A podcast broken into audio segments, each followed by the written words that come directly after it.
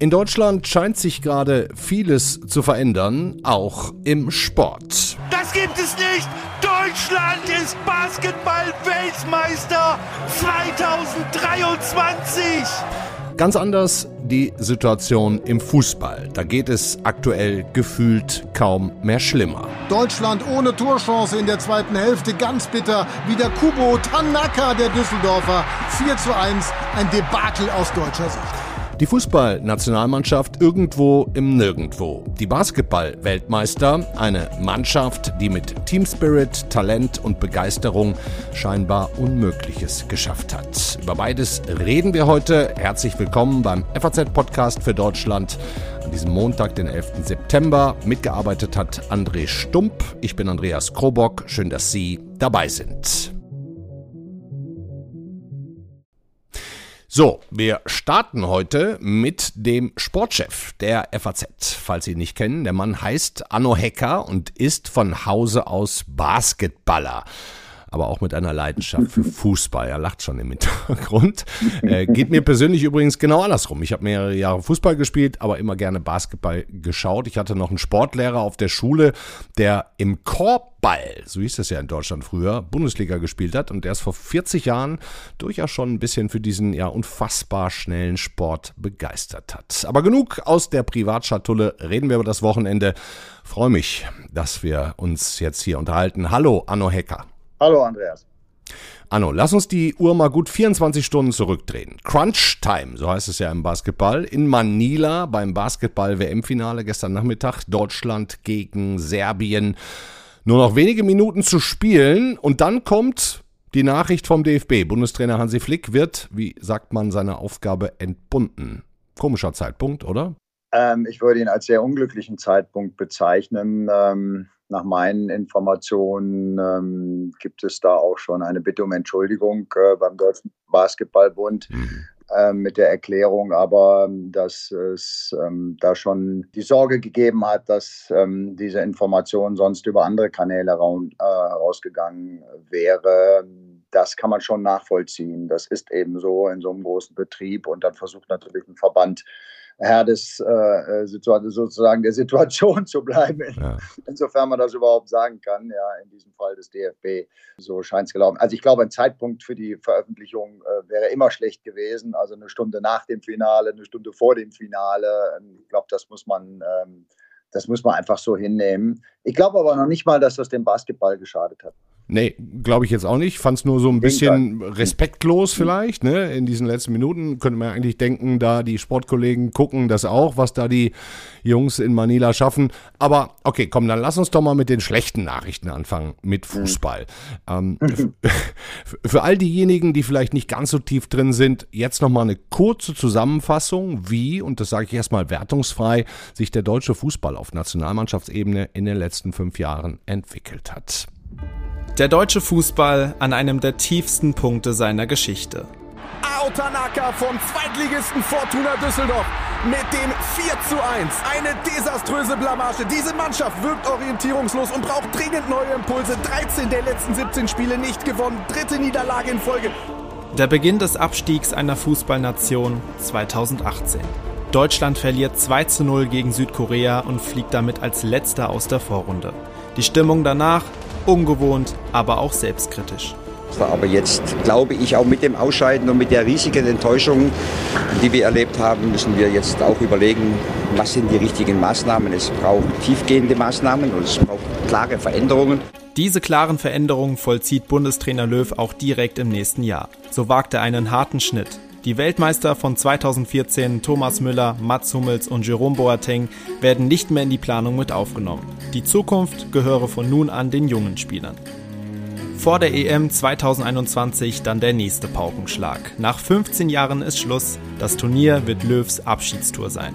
Die Nationalmannschaft scheitert im Achtelfinale an England. Kurz vor Schluss Harry Kane mit dem 2 zu 0. Endstand. Ein am Ende verdienter Erfolg für die englische Mannschaft. Das Ende von Jogi Löw bei der deutschen Fußballnationalmannschaft. Der Blick nun auf Hoffnungsträger Hansi Flick gerichtet, der das Ruder übernahm.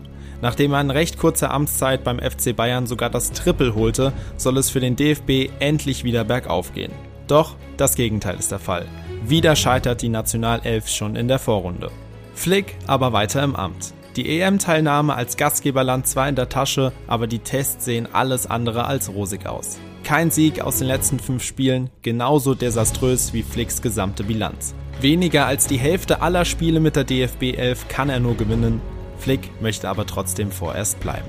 Wir sind davon überzeugt, von dem, was wir machen. Und äh, ja, deswegen geht es auch so weiter für mich. Trotz dieses Willens, die Argumente scheinen ihm ausgegangen zu sein und so zieht der DFB am Sonntag noch die Reißleine. Flick ist freigestellt und die Frage brennt allen auf den Nägeln, ob und mit wem kann diese Mannschaft noch aufgerafft werden.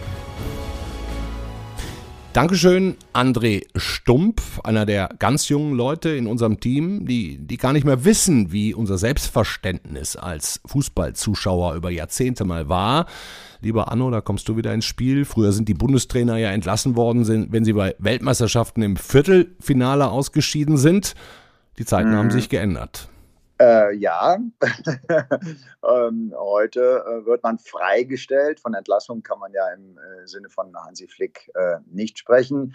Ähm, wenn es denn schief geht in einem äh, Spiel, einem Vorbereitungsspiel, wenn man so will. Aber wir wissen ja beide, dass das ähm, eine lange Geschichte ist, die ja. letztendlich angefangen hat äh, mit dem Desaster bei der Weltmeisterschaft 2018 in Russland ähm, und sich so fortgesetzt hat bis heute.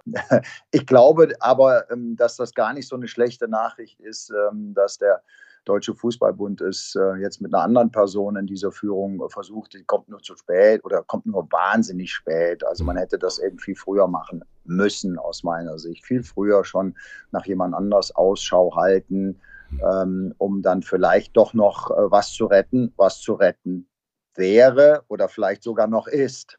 Denn ich halte die Mannschaft für oder die einzelnen Spieler für nicht so schlecht, dass sie nicht auch bei der Europameisterschaft ähm, oder auch bei solchen Testspielen äh, besser abschneiden könnten. Hm. Also würdest du jetzt schon sagen, Mensch, das liegt schon auch an der Person Hansi Flick, dem seit gestern Ex-Bundestrainer, oder hat das doch im Ganzen äh, vielleicht tiefere Gründe?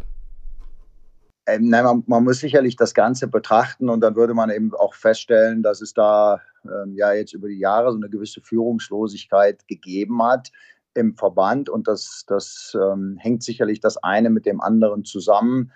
Aber ich bin eben nicht der Meinung, wie das ähm, von, von anderen jetzt, ähm, von Fußballexperten ähm, so formuliert wird, dass da Spieler nicht mehr ja, diese, über diese alten Tugenden verfügen, ja, ähm, ja, nach denen man sich jetzt ne? angeblich ne? ja, ja. sehnt. Ja, wir, wir denken dann immer an die Mannschaften, die in den 80er Jahren WM-Zweite wurden, aber ähm, vielleicht nicht mit dem Spielstil, so wie wir uns das vorstellen. Ähm, wie gesagt, ich halte diese Mannschaft, ich hielte auch die Frauenmannschaft ähm, sowas das, War ja auch nicht äh, besser, ja, absolut. Ja, spielerische der einzelnen äh, Spieler betrifft, eben für besser als das Gesamtergebnis. Und wenn man zu diesem Schluss kommt, dann muss man sich schon die Frage stellen, ähm, welche, welches Glück oder welche Fähigkeit der Trainer eben besessen hat, aus den einzelnen Faktoren einer Mannschaft ähm, eben ein Team zu formen, ähm, das dann sein Potenzial ausnutzt. Ich spreche jetzt nicht von EM-Siegen oder WM-Siegen, sondern ich spreche von der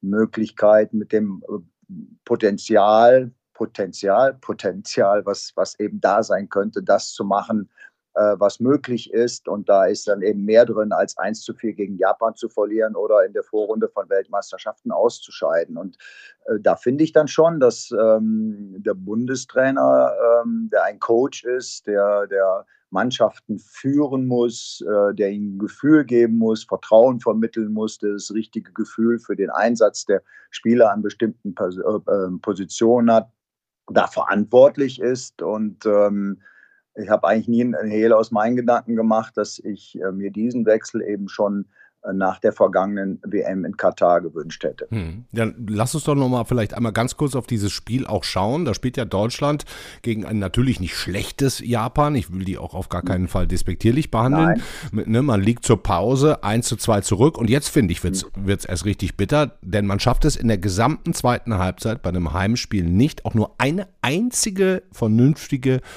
Torchance rauszuspielen. Also ein halber Kopfball vielleicht dabei gewesen. Und danach sagen Hansi Flick und auch der neue Kapitän Ilkay Gündoğan im RTL-Interview folgendes.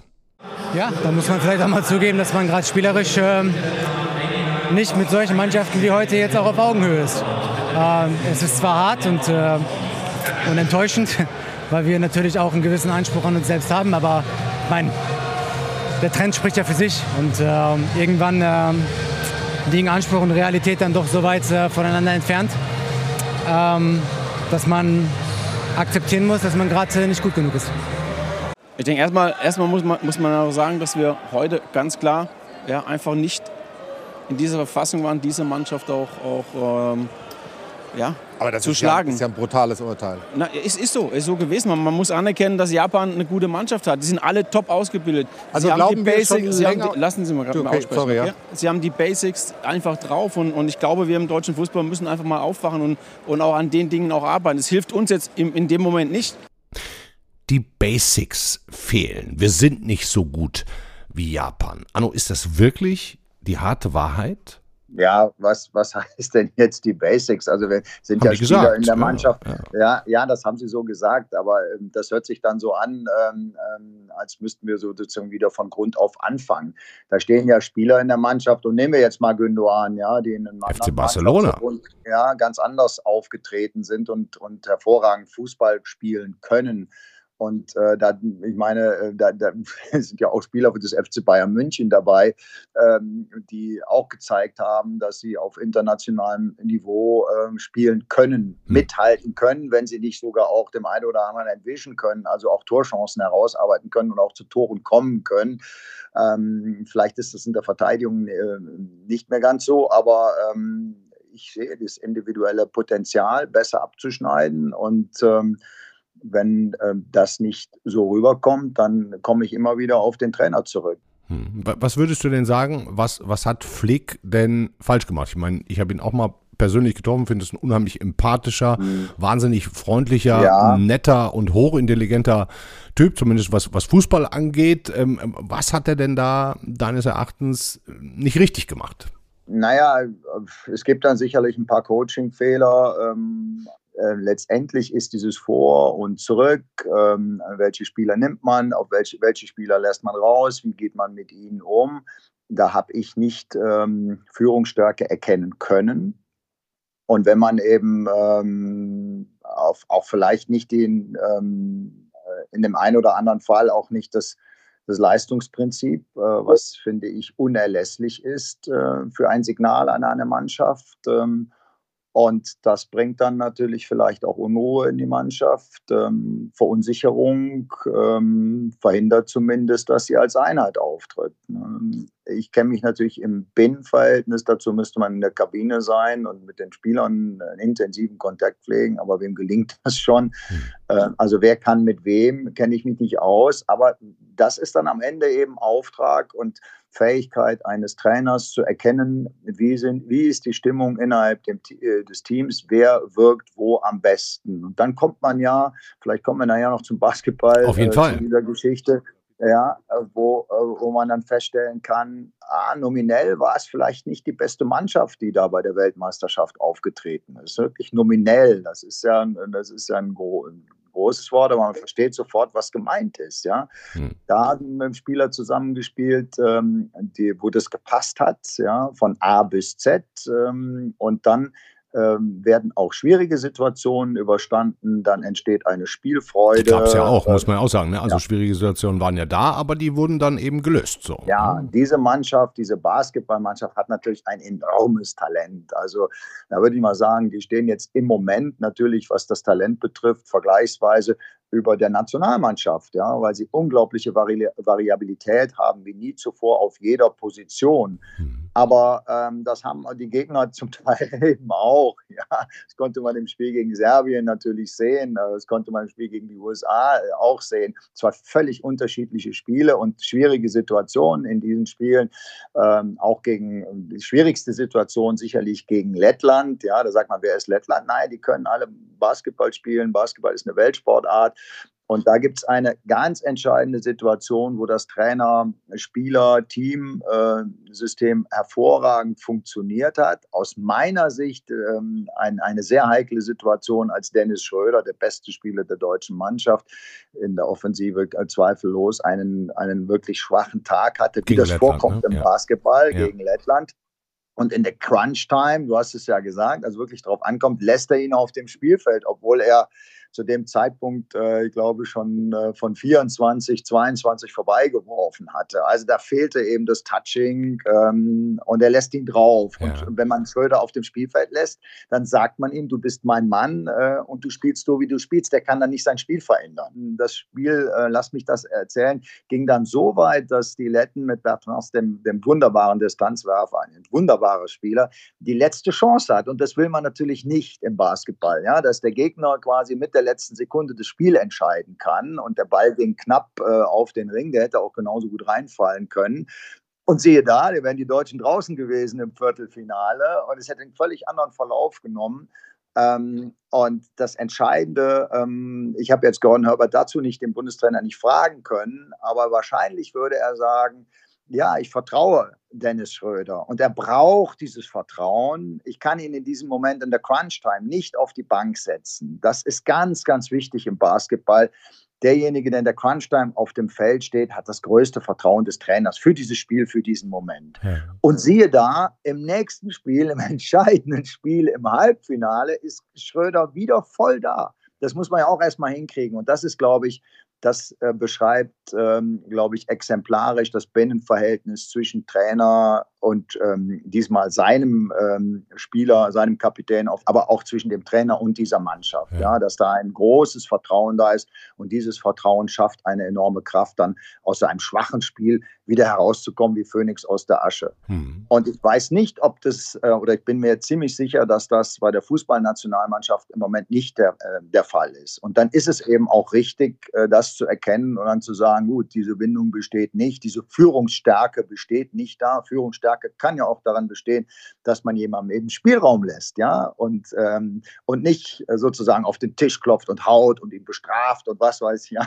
Das ist heute möglicherweise eben auch anders, als das früher war. Die Spieler heute, ähm, die Sportler, Sportlerinnen heute, die werden, ähm, oder überhaupt äh, die Generation anders, die werden und sollten auch ähm, vielleicht anders geführt werden. Man muss mit denen anders umgehen und siehe da, dann kommt sowas Intrinsisches raus wie eine Basketballnationalmannschaft, die ja nicht, ähm, die ja im Übrigen auch äh, schon seit einigen Jahren äh, sich auf dieses Niveau ent, ja, Bronze bei der Europameisterschaft auch schon geholt, genau.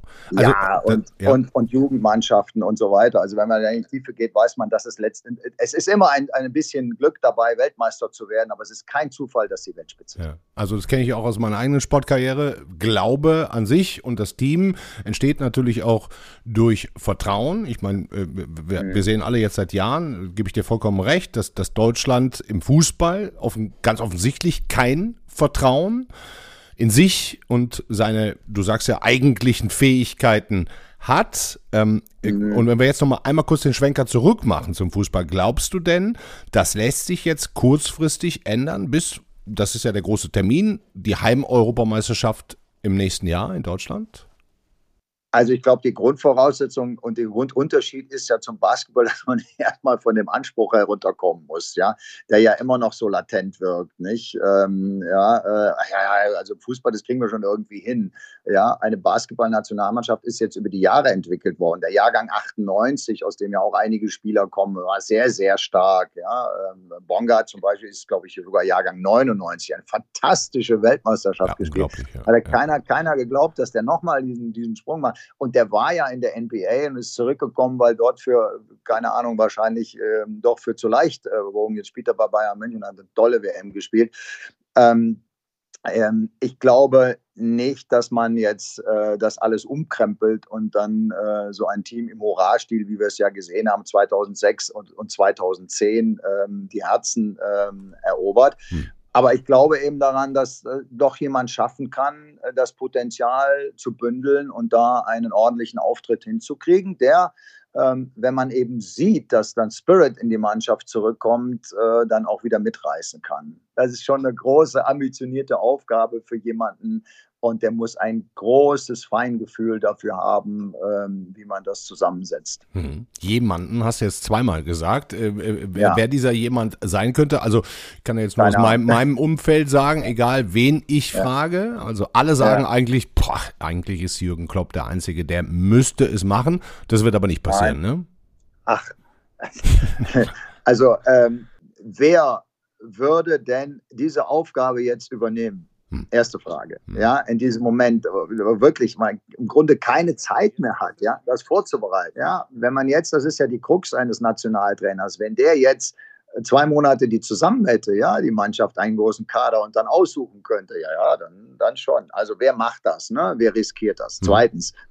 Ähm, also Klopp nicht. Wie viel, wie viel Geld hat, nein, auf keinen Fall. Also kann ich mir nicht vorstellen. Warum sollte er das tun? Ja. Zweitens, wie viel Geld hat der DFB denn um einen guten Mann? Ich dachte, die äh, sind die, reich. Ich dachte, die haben viel Geld. Nein, mhm. das ist vielleicht das Problem gewesen, dass ähm, ein Grund dafür gewesen, dass man nicht schon früher zu einer, einer anderen Lösung ähm, gegriffen hat und dass man jetzt in der Not gar nicht anders kann. Mhm. Nein, der DFB hat sehr viel Geld für seine Akademie ausgegeben. Äh, er musste Rückstellung machen. Das ist eben nicht so, dass er da eine Koryphäe ähm, hier nichts, hier nicht aus dem Vertrag heraus möglicherweise noch rauskaufen könnte. Das ist sehr problematisch ähm, und sehr schwierig. Ich glaube da eher, dass das eher eine, eine, interne Lösung ist. Ich weiß es nicht. Ich bin aber auch nicht davon überzeugt, dass das jetzt. Wer kann das denn sein, muss. intern? Rudi Völler, ja, Sandro ja. Wagner, Hannes Wolf sitzen jetzt auf der Bank gegen Frankreich. Morgen, ja. Dienstag, äh, äh, meinst du einer von den dreien? Bleibt das dann? Ja, kann ich mir, ja, kann ja sein. Ich, ich weiß es nicht. Nur ich, ich würde da auch sagen, ähm, da ist ja auch wieder so eine Bruchlinie äh, zu erkennen. Also Hannes Wolf übernimmt das jetzt. Ja, das ist derjenige, der, wie ich meine, äh, gute Ideen hat, ähm, wie man auch im Nachwuchsfußball ähm, des, des, deutschen Fußballs wieder vorankommen kann. Und diese Idee wird dann vom ähm, Vizepräsidenten, Aufsichtsratsvorsitzenden, vom Vizepräsidenten und vom Geschäftsführer von Borussia Dortmund mal ebenso. Hans-Joachim ja, Batzke, ne? können wir mal eben sagen, ja. ja. ja. also wie kann denn, könnte das denn, äh, wie könnte das denn zusammenpassen, dass ein, einer der vielleicht jetzt der mächtigste Mann im deutschen Fußball, gegen die Nachwuchsideen von Hannes Wolf ist und der trainiert dann die Nationalmannschaft. Passt bei mir jetzt nicht zusammen. Also, ähm, aber, aber was, vielleicht kriegen sie es irgendwie hin, keine Ahnung, weiß ich nicht. Aber was da ja auch erkennbar ist, dass es offensichtlich keine richtige Linie gibt. Ja? Und, und Watzke ein Vertreter ist, wir hatten ihn neulich auch im Gespräch, der sagt dann, ja, also man muss den Leuten, den Spielern mal wieder sagen, dass sie da mal wieder das Wesentliche, das Effektive tun. Ja, jetzt Deutsche Tugenden Worten, wieder. Wieder lernen, den Ball, weg, ja, Ball wegzuschlagen. Achillessehne ja. vom Gegner mal durchtreten oder so. Ne? Mhm. Ähm, so hat er das nicht gesagt, aber er sagte eben so die, die, die, die Grundkampftugend wieder entdecken. Ähm, äh, ich, ich weiß nicht, ob das richtig ist. Oder sagen wir, ich glaube nicht, dass der Weg, ähm, jetzt mit Härte zu reagieren und wie das ja vielerlei auch dann formuliert wird, ja, es ist eine Generation, was haben wir uns denn da in Deutschland herangezogen, das sind ja Weicheier und sowas. Das war ja im Übrigen im Sport jetzt in der letzten Zeit gerne die Diskussion, nachdem die Leichtathleten ähm, dann nicht das erreicht hatten äh, bei der Weltmeisterschaft, was man erwartet. Dann kam diese Diskussion und selbsternannte Sportkenner stellen sich dann hin und erzählen, Deutschland sei in jeder Sportart weltweit, weltweit abgehängt. Was ja, ja, und zwei ne? Wochen, ja, ja. ja, und zwei Wochen und eine Woche später gewinnen die Kanuten irgendwie in, bei der Kanu-WM äh, in, in Duisburg alles oder mehr oder weniger alles, was man gewinnen kann. 16 von 18 Qualifikationskämpfen für Olympia. Mhm. Drei oder vier Wochen später gewinnt die deutsche Basketballnationalmannschaft in einer Weltsportart die Weltmeisterschaft mir passt jetzt irgendwas nicht. Und Eishockey zusammen. kann man auch mal nennen, ne? Auch fantastisch gelaufen Vize, die letzten Jahre. Äh, Weltmeisterschaft zweite, die Hockey-Nationalmannschaft, ich erinnere dran, ist lange her, ist im Januar Weltmeister geworden, sind jetzt ähm, EM-Vierter geworden, die Frauen auch EM-Vierter. Es gibt gewaltige Probleme im deutschen Spitzensport, aber ich ich würde mal. Aber kein Generationsproblem, davor, ne? Also ja, ich würde gewaltig davor warnen und zu sagen, das sind Weicheier und ähm, äh, die wissen nicht irgendwie, was es heißt und die kämpfen nicht. Diese deutsche Nationalmannschaft im Basketball, die hat alles gezeigt, was ein Team braucht. Leichtigkeit, Intelligenz, Kreativität, Kraft, Schnelligkeit und Behauptungswillen in den schwierigen Situationen. Die waren natürlich unfassbar auch selbstbewusst. Das, ich meine, das bündelt dann in Dennis Schröder, der gestern mit seinem Drive, wie man im Basketball sagt, am Zug zum Korb, ähm, dann in den entscheidenden Situationen dann eben nochmal den Punkt macht. Ähm, äh, das alles kommt nicht weil man den Spielern irgendwann zum gewissen Zeitpunkt mit Druck und diesem und jenem gekommen ist, sondern das ist intrinsisch. Ich kenne die Biografien der meisten Spieler auch schon aus einer Zeit, als sie noch relativ jung waren. Mhm. Da hat niemand gestanden und die gepeitscht. Ja, das ist heute, glaube ich, auch nicht mehr so und es bringt es auch nicht mehr so. Das war schon bei Dirk Nowitzki nicht so. Ein Spieler, der immer aus sich heraus die Freude und die Liebe zu diesem Basketball äh, dazu sozusagen bewegt hat, auch im Sommer hart zu trainieren, hart zu arbeiten. Und das sehe ich bei dieser Nationalmannschaft auch. Also äh, da jetzt hinzukommen und zu sagen, wir, wir, müssen jetzt mal wieder auch beim Fußball, wir müssen mal wieder zurück und da muss man denen mal, die müssen aus der Komfortzone raus. Das mag hier und da so sein, ja, wenn man so sieht, wie die, wie die auch natürlich betreut werden und was sie verdienen. Aber ich glaube, im Kern ist es der falsche Weg, äh, zu sagen, man könnte jetzt äh, mit alten Methoden ähm, da wieder zu, zu frischeren oder äh, neueren Erfolgen kommen. Hm, was wäre der richtige Weg? der richtige Weg ist komplex. Also ähm, ähm, der richtige Weg ist zunächst einmal ähm, zu schauen, dass man ähm, die Kinder heute in die Bewegung bekommt. Die Pandemie hat da auch durch die, wie ich finde, äh, falsche teilweise nachvollziehbaren, aber letztlich falschen Entscheidungen dazu geführt, dass da schon eine Generation eben nicht äh, ähm, zur Bewegung und zum Sport gekommen ist. Äh, in den Schulen sowieso nicht. Der Schulsport ist eine Katastrophe. Wenn er, ja, er, wenn fällt, er überhaupt stattfindet, er fällt, fällt er immer aus. Ja. Das wollte ich gerade sagen. Er fällt aus. Ähm, ich will jetzt nicht die vielen, die, die da gute Arbeit machen, äh, das sollte man nicht über einen Kamm stellen, aber er fällt zu häufig aus. Er ist nicht häufig genug, er ist nicht variabel genug. Da gibt es wunderbare Ideen und dann kommt, ähm, kommen Leute und sagen, wir müssen bei den Bundesjugendspielen was ändern. Und was ist der Reflex? Ja, bei den Bundesjugendspielen wird die Leistung ab äh, äh sozusagen rausgenommen. Aber, aber das soll doch beim DFB auch passieren, dass die Leistung ja, bei den aber das ist ja, wenn man sich genau ankennt, ist das ja Blödsinn. Das ist ja gar nicht so. Ja, sondern die Idee ist eben, die Kinder zum Spielen zu bekommen und dabei zu bekommen. Warum mhm. denn? Weil man heute so viele Angebote hat, dass man wirklich die, für die auch was tun muss. Ja? Und es ist viel wichtiger für eine Gesellschaft, dass viele, viele, viele, viele Kinder für ihr Leben lang Spaß am Freude haben, als am Ende eine Nationalmannschaft zu haben, die Weltmeister wird. Ja. Das ist den Punkt, muss man festhalten.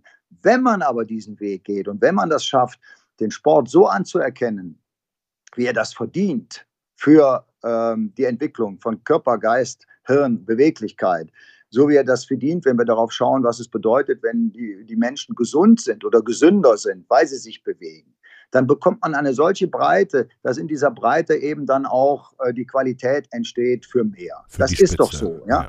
Da haben wir 20 Kinder und bewegen die toll. Dann sind ein paar dabei, die sagen, oh, schön, prima, mache ich weiter so. Und ein paar sind dabei, die sagen, oh, ich mache es im Verein. Und ein paar, wenige sind dabei, die sagen, oh, ich will aber mehr.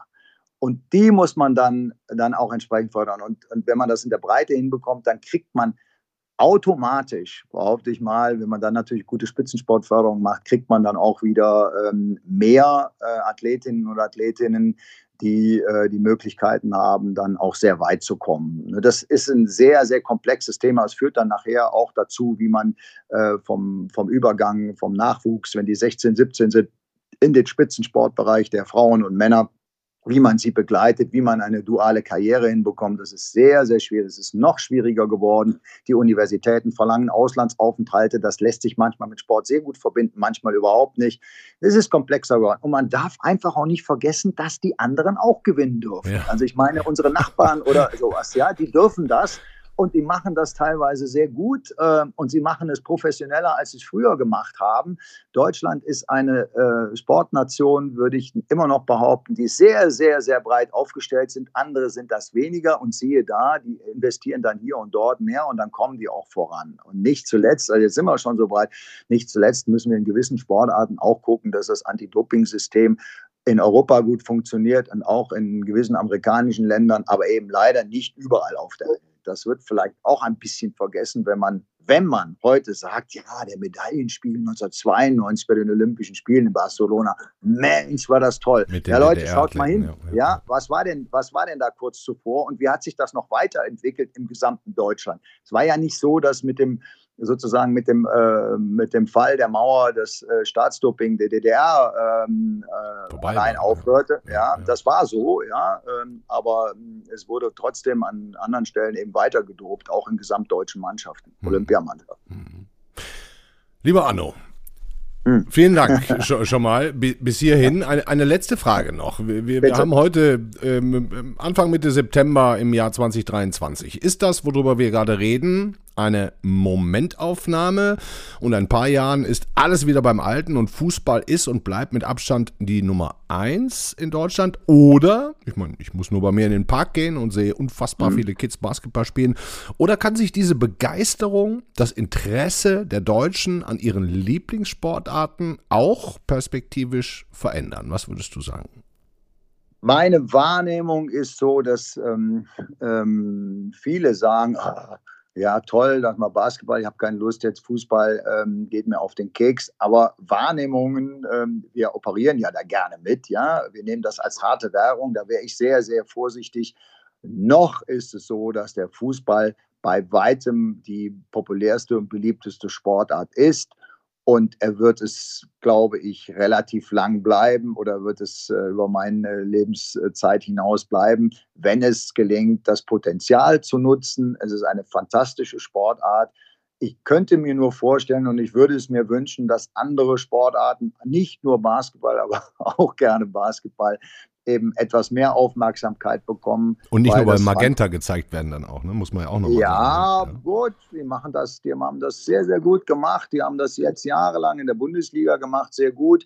Ähm, jetzt geht der Basketball, Bundesliga geht jetzt zu, zu Dein, die Euroleague, eine fantastische Liga, übrigens europäischer Basketball, ja, ist sehr, sehr stark geworden. Wir gucken immer auf die NBA, äh, auch ein, bin ich, äh, ein, ein, ein Fehler. Ähm, aber ich würde mir wünschen, dass eben andere Sportarten ähm, nicht immer so sehr in die Ecke gedrängt werden. Das darf man dem Fußball nicht vorwerfen, aber ähm, es ist nun mal so, dass er sehr viel Aufmerksamkeit absaugt und damit natürlich auch sehr viel Unterstützung. Dankeschön, Arno Hecker. Ich danke. Das war der FAZ-Podcast für Deutschland an diesem Montag, den 11. September. Nachzutragen ist noch am Dienstag, morgen, spielt die Fußballmannschaft gegen Frankreich um 21 Uhr. Kann man sich ja mal angucken, wie das da weiterläuft. Ebenfalls morgen werden die Basketballer empfangen hier in Frankfurt. So, was haben wir noch? Ein paar Links in den Shownotes für Sie, weiterführend wie immer. Und ansonsten noch einen schönen Abend. Ciao.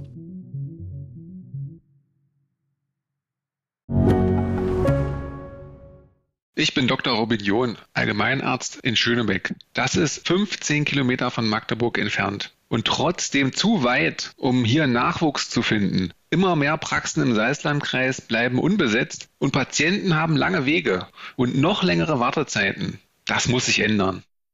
Die besondere Nähe der niedergelassenen Haus- und Fachärzte ist in Gefahr. Was die Gesundheitspolitik jetzt dringend ändern muss, erfahren Sie auf rettetdiepraxen.de.